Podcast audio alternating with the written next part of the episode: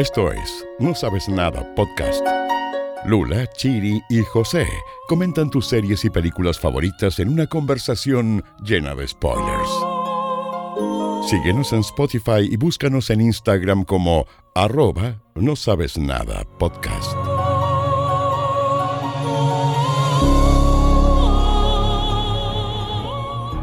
¿Qué es The White Lotus?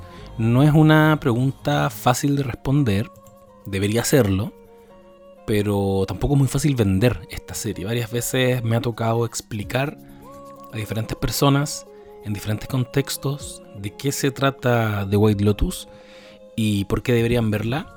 Y no es tan fácil, no es tan fácil de hacerlo. ¿Qué es? ¿Es una eh, comedia? ¿Es un drama?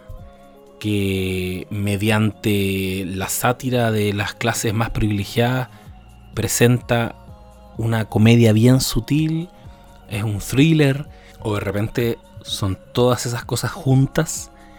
Lo que tenemos claro es que el nombre de White en el título, al menos, al menos en un, en un plano bastante obvio, apela a este elenco hiper blanco privilegiado de turistas, de diferentes turistas, diferentes familias que van a hospedarse a este hotel llamado The White Lotus. En la temporada 1 tenemos a la familia eh, Mosbacher, Mosbacher, no sé cómo se pronuncia, que la integran eh, la empresaria exitosa Nicole, interpretada por Connie Britton, su esposo Mark, que vamos a ver rápidamente que tiene una obsesión con que la muerte lo ronda, con que podría eventualmente tener cáncer. Está su hijo Quinn, interpretado por el actor Fred Heckinger, que vendría siendo como un adolescente bien en la edad del pavo, que está un poquito adicto al porno. Está su hija Olivia, que está interpretada por la tremenda, tremenda Sidney Sweeney en su mejor momento que de hecho le valió estar en los Emmy de este 2022 nominada por dos series, por Euphoria y por esta, por The White Lotus.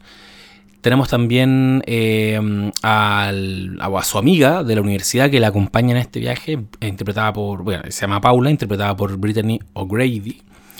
Y paralelamente vemos que llegan a este hotel una pareja de recién casados, un tipo muy muy adinerado, Shane, interpretado por Jake Lacey, que varios lo van a recordar por un papel en una de las últimas temporadas, en algunas de las últimas temporadas de The Office. Em, también está su esposa, Rachel, interpretada por Alexandra Daddario. Y por supuesto, la abrumada y sobrepasada Tania, interpretado por. Eh, papel interpretado por Jennifer Coolidge que mm, su rollo en esta temporada, eh, uno al menos, es que ella quiere lanzar las cenizas de su recientemente difunta madre al mar. Y así vamos a ir acompañando a todo este grupo de turistas en el White Lotus que van a lograr de una manera muy, muy creativa y esforzada de complicarse la existencia y su estadía en un lugar que está hecho, está diseñado para ser feliz. Es un hotel. Es un hotel en Hawái. Está construido para que uno vaya simplemente a relajarse y a olvidarse de sus problemas. Em, desde ahí entonces rápidamente se vuelve quizás difícil de ver porque no son personajes simpáticos de partida no sabes dónde posicionarte.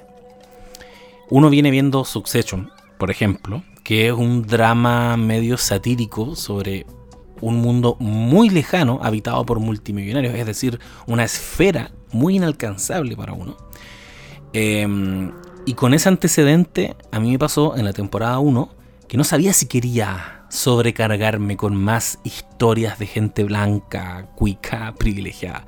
Eh, hay harto no sabenadites que me escribieron por interno cuando yo les pregunté y me decían, no pude avanzar. No pude entender por qué, por qué había que ver esta serie donde uno de los problemas es que eh, el hijo de este matrimonio interpretado por eh, Nicole y Mark no se halla en, en, la ciudad y quiere quedarse acá a conectar con la cultura de Hawái a convertirse en un nativo más de la isla.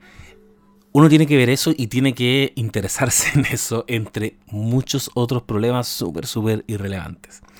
Entonces rápidamente uno se va dando cuenta de que eso es intencional. No puede sino ser intencional, o no. O no lo es. Mike White, ¿qué pretendes? Esa es la sensación que me acompañó en buena parte de la primera temporada. Eh, yo mencionaba Succession y es interesante acá hacer el punto que hay una diferencia. En Succession todo este elenco de eh, hijos ultra privilegiados y desconectados del mundo real que aspiran a quedarse con la empresa del papá, no se sienten moralmente superiores a nadie. Ninguno. Ni siquiera Connor, que está aspirando a ser presidente. Nadie. Nunca lo, lo ponen en esos términos. Ellos saben que habitan un mundo muy crudo en el que simplemente son semidioses. Ellos usan siempre el concepto de kill. Tienes que ser, me acuerdo que Logan Roy le dice a Kendall, que nunca ha confiado en él porque no es un killer, no es un asesino, no está dispuesto a ensuciarse las manos, a despedazar a los adversarios. Ellos saben que esa oscuridad está en ellos. Por lo tanto, entonces, les toca estar en ese lugar tremendamente privilegiado y, pucha, mala suerte los demás. Algo les caerá de esto que nosotros estamos consiguiendo. Em, The White Lotus, en cambio, nos expone a la hipocresía y a las mentiras de esta clase eh, privilegiada, de los ricos, que ni siquiera son tan multimillonarios como la familia Roy, por seguir con esa comparación, pero aún así ellos se dicen a sí mismos, para justificar esta posición súper privilegiada que tienen en el mundo, que, eh, que ellos se merecen estar ahí. Ellos son gente buena que tiene un poquito más de dinero y eh, y esa permanente, esa permanente falsa superioridad moral, mientras vemos que son personajes bien, bien detestables, em, es lo que probablemente dificulta mucho ver la temporada 1. Insisto, los no sabes nadites, eh, hay varios que me decían que no, no pudieron simplemente. Vieron dos capítulos y yo la verdad es que les entiendo. Porque, por ejemplo, Siguiendo con la misma analogía, en Succession al menos ocurren cosas y eso es súper, súper clave para que uno se interese en las historias. Los personajes de Succession están llevando a cabo acciones que hacen que aunque sean personajes detestables, hagan avanzar la historia, concreten, consigan objetivos. Me estoy acordando ahora, por ejemplo, de Luisito Rey, padre de Luis Miguel. ¿Por qué es mucho más fascinante de ver a Luisito Rey que a Luis Miguel, siendo que Luisito Rey es un tipo tan detestable que explota a su hijo, que le hace consumir droga siendo un niño, que le mete pastillas. Porque justamente Luisito Rey está orientado a conseguir su objetivo. Los personajes que se movilizan son los personajes que más nos interesa ver en pantalla y por eso muchas veces nos gustan los antihéroes que se oponen a esa superioridad moral que a veces tienen los héroes como por ejemplo Sawyer en Lost frente a, Jack. Sawyer era un personaje el único que activamente interpelaba y disputaba el espacio de liderazgo de Jack. Le decía, ¿por qué? ¿Por qué hay que irse a la selva? Yo me quiero quedar en la isla. Em, y en esa lógica, en Succession, hay empresas gigantes que están en juego en cada una de las decisiones que ellos toman. Hay cientos de miles de personas que se pueden ver afectadas por sus caprichos, por sus acciones, por este juego de ajedrez que efectivamente lo están jugando. Y es un juego de ajedrez que nosotros lo podemos observar durante la serie y que no es fácil de jugar, es difícil de jugar, requiere habilidades que nosotros como espectadores no tenemos. Yo al menos no tengo. Y eso inmediatamente hace entonces que uno se meta al bolsillo este, esta animadversión que te pueden producir los personajes y te entregues a ver esta historia y ni hablar. No voy a hablar más de su Succession, perdón, porque con sus tres temporadas ya se consolidó como una de las mejores series de la historia. Y si me preguntan ahora, me gustan los personajes. Eso es lo que logran las buenas series. ese viaje de no entiendo este personaje, no me cae bien, a de pronto eh, eh, Kendall es un amigo de toda la vida y entiendo perfectamente por qué está haciendo lo que está haciendo. No lo comparto, pero tampoco quiero que lo pase mal. En The White Lotus, en cambio, temporada 1, nadie tiene méritos, atributos ni características positivas que uno quiera ver en pantalla. Por eso, y por eso mismo, le destaco a Mike White que haya subido esta apuesta. Se atrevió a mostrarnos simplemente gente blanca muy cuica, muy privilegiada en un hotel de lujo complicándose la vida. Y yo le decía a la Mel mientras lo veíamos, no puedo dejar de verlo. Teníamos nuestra conversación capítulo a capítulo, como, ¿qué pasa con esta serie? A la Mel no le, estaba gustando mucho, había pasajes que se sentían de repente medio cursis. A mí me pasaba que podía concederle todo eso y sin embargo no podía dejar de verla. Em, los personajes de The White Lotus, a diferencia de la otra serie que ya mencioné varias veces, ni siquiera están haciendo nada tan llamativo. Ellos simplemente se están dedicando a arruinar sus propias vacaciones de mil e improbables maneras. Y ahí es donde me acordaba de Fargo, por ejemplo. Porque en la primera escena de The White Lotus vemos que el personaje Shane, interpretado por Jake Lacey, está en el aeropuerto ya habiendo finalizado su semana de vacaciones y está observando hacia la pista de aterrizaje cómo meten un ataúd en el avión. Entonces entendemos que está súper atribulado, eh, es alguien que tiene que ver de alguna manera con él, no sabemos por qué, pero sabemos que alguien va a morir en esta serie. Pero luego, la serie se ubica en un lugar en que es tan imposible que alguien muera que todo parecía indicar que para completar ese arco de lugar amigable, muy cómodo, un hotel donde nadie tiene por qué morir, y llegar a ese punto en que efectivamente alguien va a morir, parecía indicar que esa estúpida e innecesariamente problemática estadía eh, de estos cuicos en el hotel los iba a llevar a tomar decisiones y a no tomar decisiones, a indecisiones que los guiarían directo a una tragedia. Alguien iba a transitar un camino hacia la oscuridad y es ahí entonces donde yo me acordaba de Fargo. Fargo es eso finalmente. Fargo es un padre de familia que tiene algunos problemas, lo maltratan bastante, su, su entorno, pero va tomando decisiones tan malas, va transitando tan torpemente el camino de la criminalidad y, y hacia la oscuridad que en algún punto la serie se desborda y no entendemos cómo llegamos a eso. Cómo la historia nos llevó a eso y eso es una de las miles de razones que hacen tan tan fascinante la serie de, de Noah Hawley que es inspirada, o sea, sí, inspirada porque no es la adaptación de la película de los hermanos Cohen, porque eh, es como que hubiera conservado un mood, un espíritu de la película expresado ahora en una serie de televisión. Pero luego termina la temporada 1 de The White Lotus y vemos que la verdad es que nada de lo que ocurrió nos había guiado realmente hacia esa absurda muerte que vemos en pantalla. Shane apuñala a Armond, que es este administrador del hotel, interpretado por un premiado Murray Bartlett en la última edición de los Emmy, justamente por este papel, sin saber que era él.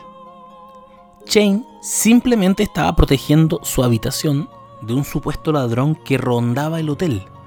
No fue un arrebato de ira o de locura producto de que recientemente lo había pateado su, esposa o de que el anfitrión, de que eh, Armond no le había dado su habitación y esta escalada de, tensión y hostilidad que se estaba construyendo entre ellos dos. No, no fue nada de eso. Shane no iba a matar a nadie realmente en esta historia. Nadie iba a asesinar a nadie. Fue tal como lo anuncia esa música tan apropiada y bien compuesta por el chileno Cristóbal Tapia. Fue la fuerza de la naturaleza. Quizás de su naturaleza de cuico. La ley de la selva. Como si al apuñalar a Armond, que tan innecesariamente lo pasó terriblemente mal durante toda la temporada, Armond, la expresión y, representante de la clase trabajadora al interior de esta serie, es como que eso estuviera simplemente dándole orden, siguiendo el curso natural de cómo funciona el mundo. Los pobres nacen en un lugar ingrato, desean salir de ahí, se cruzan con los ricos, son maltratados, son aplastados, se aferran a la posibilidad de ganarse un pasaje a una clase más elevada, salir de la pobreza y simplemente la injusticia cae encima. Te matan porque sí, por accidente. Ni siquiera hubo épica en esa muerte. Es muy frustrante esa escena. Eh, estarán de acuerdo conmigo, no sabes nadites, que no lo vimos venir. Y era el personaje que justamente más necesitaba una vendetta, necesitaba su satisfacción y su venganza personal después de que tan gratuitamente fue maltratado eh, y mancillado durante toda esta temporada. A mí me costó una temporada entera entonces entender qué estaba haciendo de White Lotus, qué estaba haciendo conmigo. Inmediatamente subió las expectativas sobre la segunda temporada. Porque ahora ya podíamos ver el panorama completo. ¿Qué era esa temporada 1 de The White Lotus? Y además porque alguna vez vimos Big Little Lies y presenciamos lo pésima que fue la decisión de hacer una temporada 2. Innecesaria, terriblemente innecesaria. La primera temporada cerró demasiado bien. Y también recuerdo, y esto lo he dicho varias veces en este podcast, recuerdo a Stranger Things, que me dejó para siempre con un sabor amargo a que la temporada 2 y la temporada 3, 4, 5 y todas las que quisieran pudieron perfectamente cambiar a todo el elenco, trasladarnos a otro lugar, a otra época y mostrarnos cosas más extrañas en formato de miniserie. Bueno, eso ya es una pataleta personal. Nunca voy a superar que se hayan farreado esa posibilidad. Posibilidad que no se farreó de White Lotus.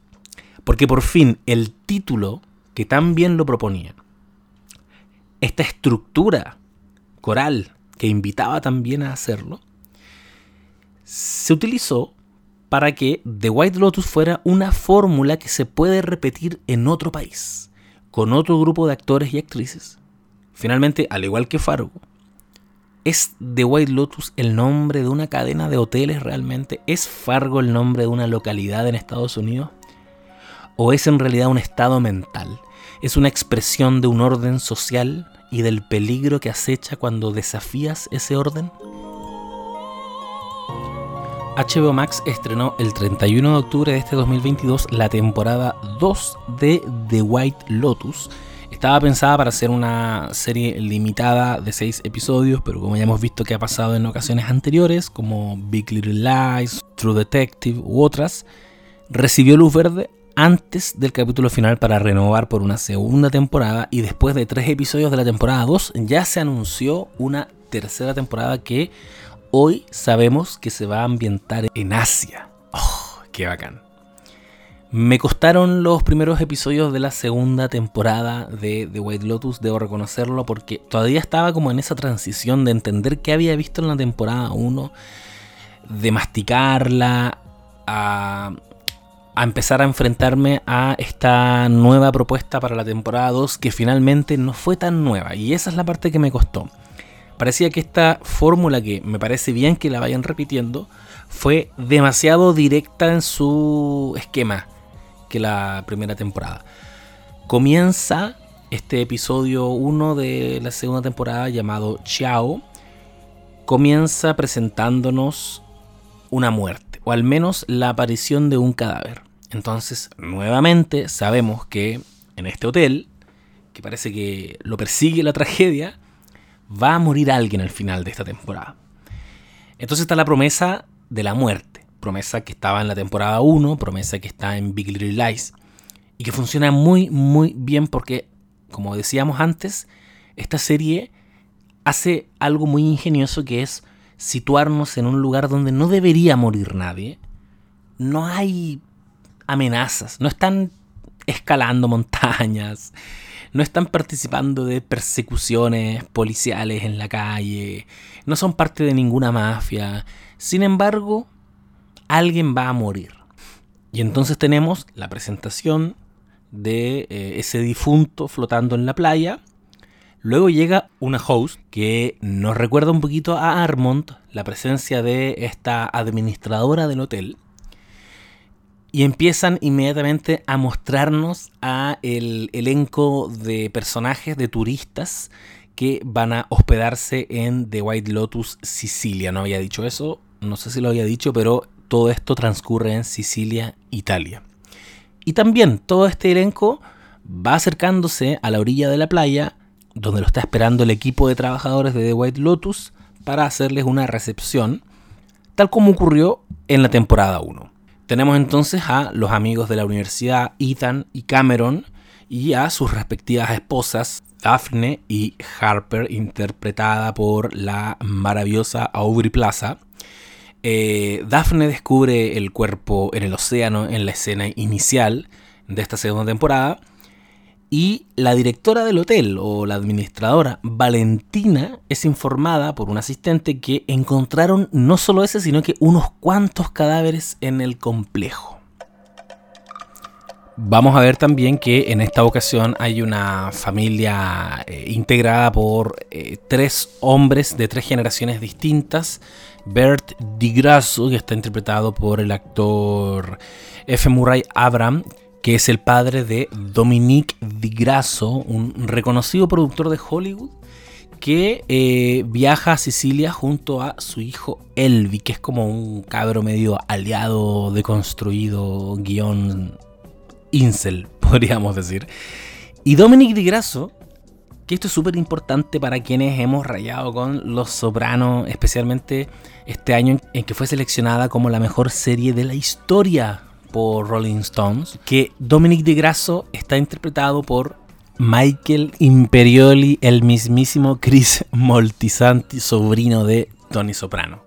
Algo relevante también es que Tania McQuoid vuelve el personaje de esta mujer millonaria que en la temporada 1 andaba acarreando las cenizas de su madre, interpretada por Jennifer Coolidge, que de hecho le valió el Emmy en esta última pasada, el año 2022, por eh, mejor actriz de reparto en una serie antológica o serie limitada. Por lo mismo entonces se repite también en esta segunda temporada el personaje de Greg Hunt, que es la pareja que conoce Tania en la temporada 1, que es este tipo calvo, eh, interpretado por John Grice. Y mis favoritas en esta temporada, Beatriz Granó como Mía y Simona Tabasco como Lucía, las escort que se van a ir cruzando en las diferentes tramas de esta historia y que en ellas se va a encarnar probablemente eh, esta como reivindicación de clase que que representaba Armond, el administrador del Hotel White Lotus Hawaii. Y bueno, mejoró la temporada 2 en relación a la temporada 1 de, de White Lotus. Yo no sé si Mike White habrá depurado su estilo, el creador, o quizás aquí recién consolidó y encontró el registro de lo que él quería narrar.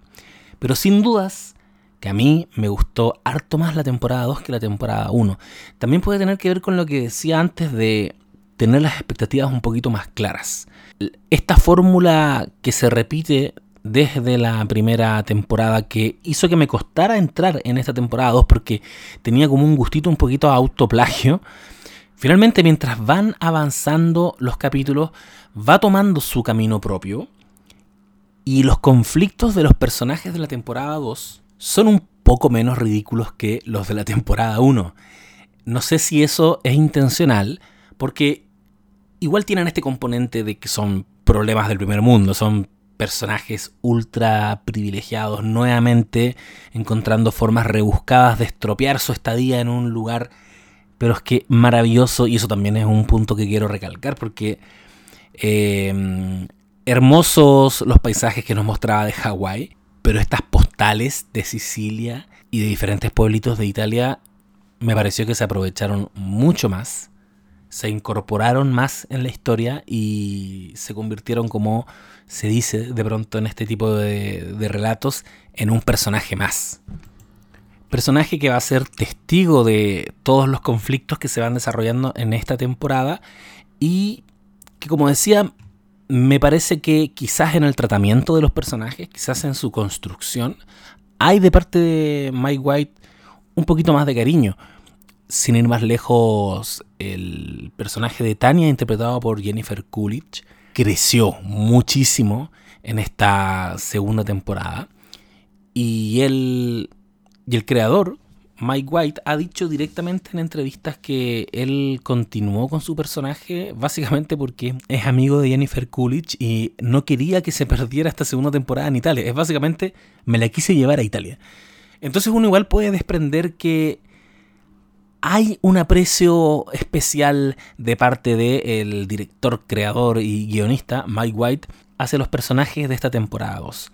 Siento que lo que los moviliza, y esto también es algo que él mismo lo ha enfatizado en algunas entrevistas, tiene que ver con no tanto lo material, sino que lo emocional. Evidentemente que eh, está esta temporada súper atravesada por ese componente de el sexo como o las relaciones sexoafectivas como algo transaccional en su expresión más evidente con el personaje de las dos jóvenes escort que deambulan por este hotel muy genuina y honestamente en búsqueda de mejorar su posición eh, socioeconómica a través de ejercer este oficio. Pero también lo vamos a ver en esta especie de pacto tácito de infidelidad que tienen los personajes de Cameron y Daphne. Bueno, y este hábito recurrente de la familia Di Grasso, de estos tres hombres de tres generaciones distintas que eh, evidentemente ellos pagan por sexo, especialmente en Dominic Di Grasso, que es este personaje interpretado por Michael Imperioli, que de hecho se le ve permanentemente tratando de, vía llamada telefónica, recuperar e intentar reconstruir una relación con su ex esposa, producto de que, bueno, lo pillaron siendo infiel. Planteo que quizás los conflictos provienen más de desde motivaciones emocionales y me concentro especialmente en la trama de estos dos amigos y sus parejas, Cameron e Ethan, que forman un esquema de cuatro personajes, pero es que maravilloso para la eh, construcción de tensiones en base a un montón de cuestiones que no se están diciendo que no se están explicitando, pero que están metiendo debajo de la alfombra y que uno sabe que podría eventualmente estallar. De hecho, eh, no sé si a ustedes les pasó, pero yo creo que donde yo más ponía las fichas de este posible homicidio con el que tenía que terminar esta temporada era en este coro de cuatro personajes donde habían infidelidades cruzadas, donde había secretos, eh, donde había frustraciones que se arrastraban durante años, eh, un matrimonio que no estaba funcionando, otro que está funcionando pero en base a eh, no decirse nada, no contarse nada y saber tácitamente que ambos están siendo infieles. Y es en todo ese cagüín y todo ese enredo donde sin dudas que eh, esta temporada capturó toda mi atención y mi interés. Se hizo súper, súper rápida de ver. No sé qué les pasó a ustedes con eso. Pueden ir al posteo de Instagram correspondiente a este capítulo a, a comentar. Pero mm, yo necesitaba que llegara el domingo para saber cómo iba a terminar esto. No solo por esta promesa que es probablemente donde recae el 50 o 60% de la atención y del interés en torno a esta serie, sino también porque de verdad quería ver cómo a nivel emocional estos personajes iban a sanarse, iban a resolver sus diferencias. Em, Harper y Ethan iban a lograr sacar adelante su matrimonio. Eh, Cameron y Daphne iban a eventualmente terminar su relación producto de estas infidelidades que están surgiendo y que ellos siempre han sabido que han estado ahí. Para mí el momento culmine de esta intriga teleseriesca es cuando Daphne conversa con Harper. Daphne es un personaje, quiero decir, interpretado por Megan Fahy, que debería estar nominada a todo próximamente, porque esconde tantas cosas, sin embargo, deja sutilmente que uno acceda a su mundo interior solo con miradas súper sutiles, pequeños gestos en su rostro. Hay una escena, y, y voy a ponerle un pin a lo que iba a decir antes porque me estaba acordando de que en redes sociales se destacó bastante esa escena en que el actor, bueno, el personaje de Ethan, interpretado por Will Sharpe, eh, va y le dice en la playa, derechamente, eh, nuestras parejas nos están cagando. Y alguien identificó solo en la reacción de Daphne, interpretada por eh, Megan Fahey, todas las etapas del luto. y aparte como de... Bueno, no conozco cómo son todas las fases, creo que son ocho. Pero es como que parte desde la conmoción, eh, pasa por eh, la pena, pasa por rabia y de pronto hay como aceptación y termina con una sonrisa. Con una sonrisa que invita a Ethan a, a lo que todos nos imaginamos y todos suponemos que pasó al final de, de esa historia, que es que, bueno, si te están cagando, entonces haz lo que esté en tus manos para sentirte bien. Que es básicamente una invitación a que se vayan juntos a las rocas a vengarse de sus respectivas parejas. Bueno, en esa otra conversación en la que eh, están sentadas Harper y, Daphne como en una terracita de este hotel, Daphne también, al igual que esto que mencionó recién eh, de la conversación en la playa con Ethan, Daphne le casi que ni siquiera se lo sugiere, ¿eh? es bien explícita en decirle que ella le pone el gorro a Ethan, perdona, a Cameron hace rato con un entrenador. Y le cuenta que han tenido, habían tenido dificultad para tener hijos y le muestra la foto de su hijo en el celular. La primera sensación que me dio a mí fue que era una forma de decirle a Harper, y no descarto que también haya un poco de esto, de decirle, no hagas nada. Yo sé que Cameron me puso el gorro. Yo sé que Cameron me cagó eh, el fin de semana que nos fuimos de paseo y dejamos a estos hueones solos. Pero mira, tengo un hijo. No destruyas esto. Esa fue mi sensación. Pero inmediatamente la Mel me dijo lo que yo creo que es la primera y quizás la real lectura, que es decirle, mira a este hijo que es evidentemente igual a como te acabo de describir al entrenador con el que me estoy cagando a Cameron. O sea, búscate a tu entrenador, le dice después. Es lo mismo que le dice a Ethan finalmente. Busca como sea una forma de sentirte bien pese a todo lo que te está pasando y no te sientas y no te pongas en posición de víctima. Bueno, y así va avanzando esta temporada. Las demás tramas eh, están buenas, pero insisto que no me produjeron tanto interés como esta que acabo de describir. Tenemos a, a Tania que de un momento a otro nuevamente su pareja demuestra no estar muy interesado en ella, parece que se le está repitiendo una historia que es bien frecuente en su background amoroso, esta situación de permanente abandono y hubo un momento al comienzo en que sentí que la tecla que estaban tocando ahí, como ya era tan conocida en la temporada 1, que me estaba pareciendo un poquito decepcionante que hayan traído a Tania y a Jennifer Coolidge a reinterpretar exactamente la misma situación de la temporada 1. Sin embargo, llega un punto en que su marido, Greg, le dice de un momento a otro que tiene que irse el fin de semana porque tiene que resolver algo en, en la pega en Estados Unidos. Tiene que irse y nosotros minutos antes habíamos visto una llamada súper sospechosa que recibió por teléfono en que él comentaba, ella no sospecha nada. Em, de ahí en adelante empieza un camino de no retorno del personaje de Tania que se va volviendo cada vez más surreal e impredecible. Y, y esa arista creo que se va volviendo también cada vez más entretenida. En el último capítulo de esta temporada las tensiones fueron escalando y escalando al igual que pasó en la temporada anterior, pero aún de manera más aguda que en la temporada anterior eh, y nos exponen también de manera más frontal que en su primer ciclo a momentos en los que los personajes efectivamente podrían ensuciarse las manos y ser los eh, victimarios o bien ser las víctimas que vemos flotando en la primera escena de esta temporada.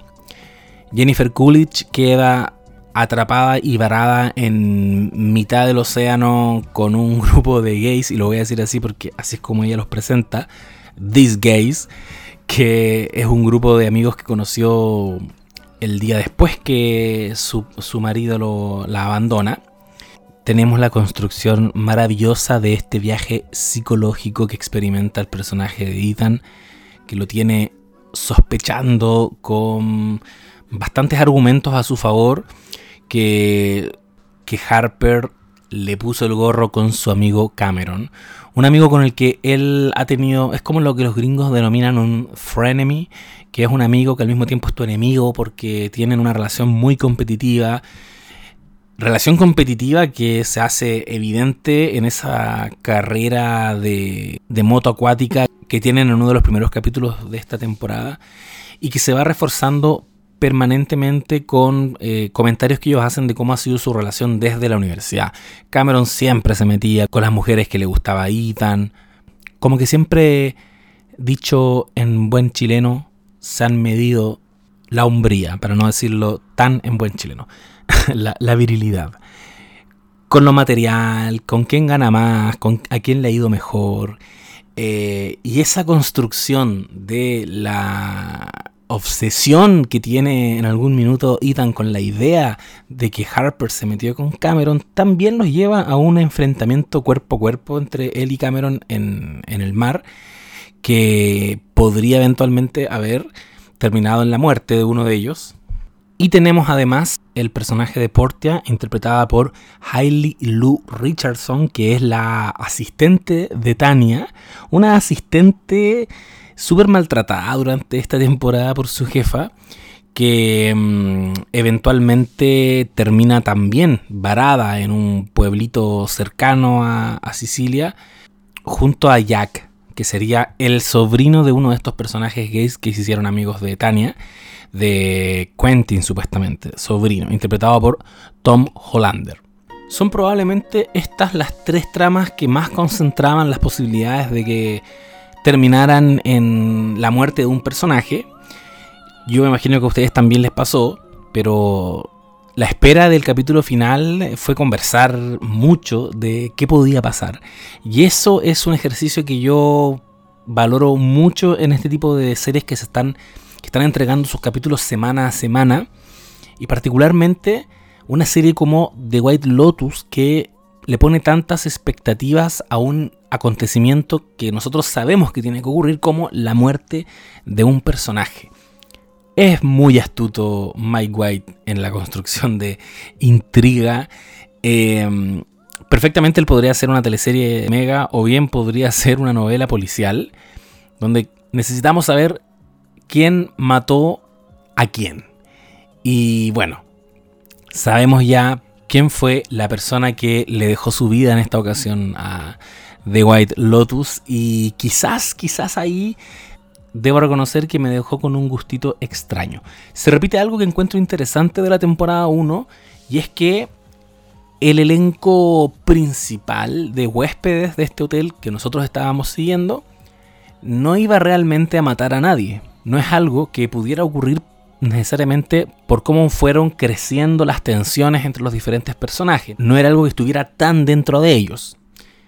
Entonces, tuvieron que incorporar a este grupo de personajes externos al ecosistema de, White Lotus, al grupo de amigos gays de Tania, que ellos provenían de un ambiente lo suficientemente oscuro, tránfugo, podríamos decir eh, casi criminal, que nos hacía pensar que, claro, había quizás violencia en su contexto, violencia que podía terminar en la muerte de algún personaje. Eran efectivamente ellos quienes habían planificado junto al marido de Tania la muerte de ella para poder quedarse con todo su dinero. Y no, sé cómo funcionaba exactamente eso, pero eh, termina Tania matándolos a todos en una escena que me produjo mucho, mucho placer, mucha satisfacción porque era la sensación de de reivindicación y de, y de venganza de un personaje que, que, ha sido permanentemente construido como una mujer un poco tonta, con muy pocas habilidades, bien infantil, em, y que aquí directamente tomó un arma y se puso a, a dispararle a estos tipos que, que si ella no los mataba, la iban a matar a ella después. Pero aquí viene este absurdo que también me recuerda bastante a, a la serie Fargo, que es lo que termina por acabar con la vida del personaje de Tania y es que ella simplemente se resbala de la cubierta de este yate, se pega en la cabeza y muere ahogada. No sé si me gustó tanto eso, no soy tan amigo de esos accidentes y esas casualidades cuando no nos han dado muchas señales de que podía ocurrir algo así.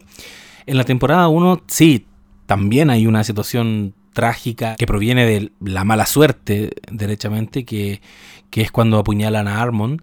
Sin embargo, igual Armond tenía razones para estar en ese lugar y el personaje de Chain tenía razones para querer defenderse de ese posible ladrón. Eso estaba en la serie. Fue accidental, pero me funciona mucho más que este literal accidente de Tania eh, y que la hace ser la víctima en la temporada 2 de, de White Lotus. Voy a insistir en que yo no sé si Mike White habrá depurado el estilo, habrá identificado en qué registro se maneja mejor él, pero sin duda que aquí tiene en sus manos la oportunidad de contarnos todos los thrillers teleseriescos, todas las sátiras sociales que él quiera, porque se le da. Porque tiene innegablemente mucha habilidad en eso. Es como cuando a R.R. Martin le permiten presentar una nueva serie y uno dice intriga política, pero por supuesto que lo va a hacer bien, si eso es lo suyo. Entonces en este caso es como cagüines, tensiones implícitas, diálogos con subtexto, déjenselo a Mike White.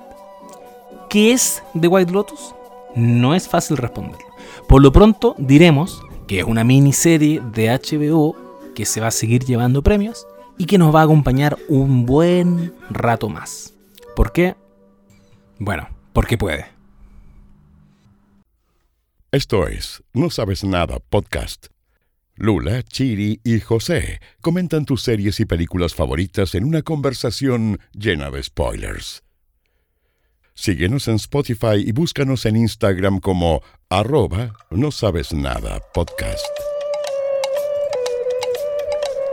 Y si creías que no iba a destacar esa tremenda escena en que Harper va paseando con el personaje Daphne en esta villa italiana y un montón de hombres comienzan de una manera bien acosadora, bien incómoda a rodearlas y a observarlas, que es una cita, esto se ha dicho bastante, es una traducción literal de una escena de la película La aventura de Michelangelo Antonioni. Está en todos lados, está dicho en todas las redes sociales, yo no voy a ser la excepción. Esto fue No Sabes Nada Podcast dedicado a White Lotus, temporada 2. Si metemos presión, de pronto hacemos en la temporada 3 una revisión capítulo a capítulo.